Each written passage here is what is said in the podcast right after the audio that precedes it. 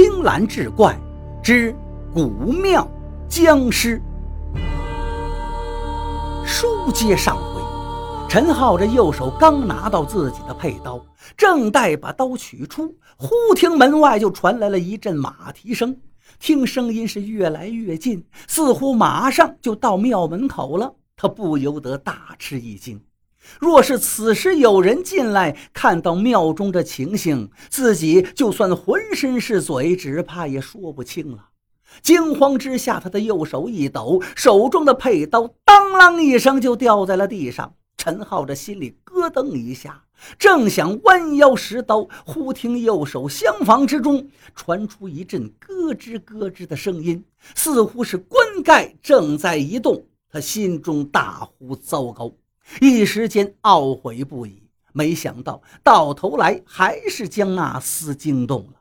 正想拔腿奔出佛殿，只听轰然一声，棺盖落地，那怪物已从厢房中冲了出来，瞬间便来到他的面前，目光炯炯地将他盯住，口中丝丝直冒白气。陈浩眼见怪物立在前面，面色有如白纸，他心中惊骇至极，想要逃跑，双脚却如灌了铅石一般沉重，难以迈出一步。眼睁睁怪物走到自己面前，双手一张，便欲来扭自己的脖子，同时张开了血盆巨口，一口便向自己咬来。陈浩脑中一片空白，双眼一闭，心中暗道。没想到我却命丧于此啊！正在此时，忽见白光一闪，那怪物大叫一声，趔趄而退。陈浩睁开双眼，只见地上多了一只利爪，怪物的右臂黑血狂射，显然是被利去割去了一只爪子。陈浩转头看时，一人正立于寺庙院内，手拿宝刀，凝神正视着怪物。此人不是别人，正是昨天晚上那个长胡子的老者。这时，怪物也看见老者，知道自己就是被他所伤，心中暴怒不已，仰天长啸一声，便纵身直扑过去。来势汹汹，如同想要把老者碎尸万段一般。老者眼见怪物来势凶猛，口中大喝一声，随即纵身跃起，跳到了围墙之上，同时手中宝刀忽然飞起，白光一闪，便将那怪物的头颅砍下，直接滚出四五丈远。紧接着，白光又一闪动，宝刀已然回到了他的手中。只见那怪物没了头颅，双脚依然不停，跌跌撞撞，一直冲向了对面的围墙。又听轰隆一声，围墙被他撞得四分五裂，怪物的身躯这才随之倒下，颈腔之中黑血直冒，双腿不停地抽搐，好大一会儿才不再动弹了。陈浩站在原地，惊魂未定。眼见着电光火石的一瞬间，怪物已被老者所杀，自己也是死里逃生了。心中种种惊险曲折，实在难以言表，只剩满脸的惊惶之色。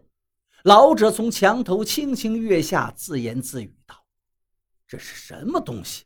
被我这荡魔刀割去脑袋，居然还能撑这么久才死。”原来这老者昨晚本想一走了之，走到半路又想起自己的徒儿暴尸于此，也于心不忍。徒弟再不仁，师傅不能无义呀！心中踌躇再三，还是决定回来把徒儿的尸体好生安葬再走。可是没想到，他刚到庙前，就看见树上拴着一匹马，显然庙里还有别的人。他害怕旁人看见尸体以后会连累自己，正待转身离去，忽闻身上所佩之刀发出了嗡嗡之声，不由得心中诧异，因为他这把宝刀名曰荡魔刀，这是他早年闯荡江湖时一位异人所授予的。碰见妖魔鬼怪或者心存邪恶之念的人，便会自动发出声音。此刻宝刀忽响，说明庙中定有妖物。于是他就悄悄走进庙内查看，没想到刚进院里，就看见陈浩即将丧身怪物之手，脑中未及细想，手中宝刀已出，这才救下陈浩一命。这也是机缘巧合，陈浩命不该绝呀。此时，老者走到陈浩身前，将他上下打量一番，问道：“不知这位客官是何人？”陈浩此时才缓过神来。心想：这老者好生厉害，要是昨晚让他知道我也在这儿，弄不好要被他杀人灭口。于是回答道：“我乃广元一个小吏，要去京城送文书，因为路经于此，想进来休息。可没想到一进来就看见这地上有头颅，心中惊慌，正待前去报官，没想到又从这官错之中冲出这头怪物。”若非您老及时出手相救，我恐已被他所害呀！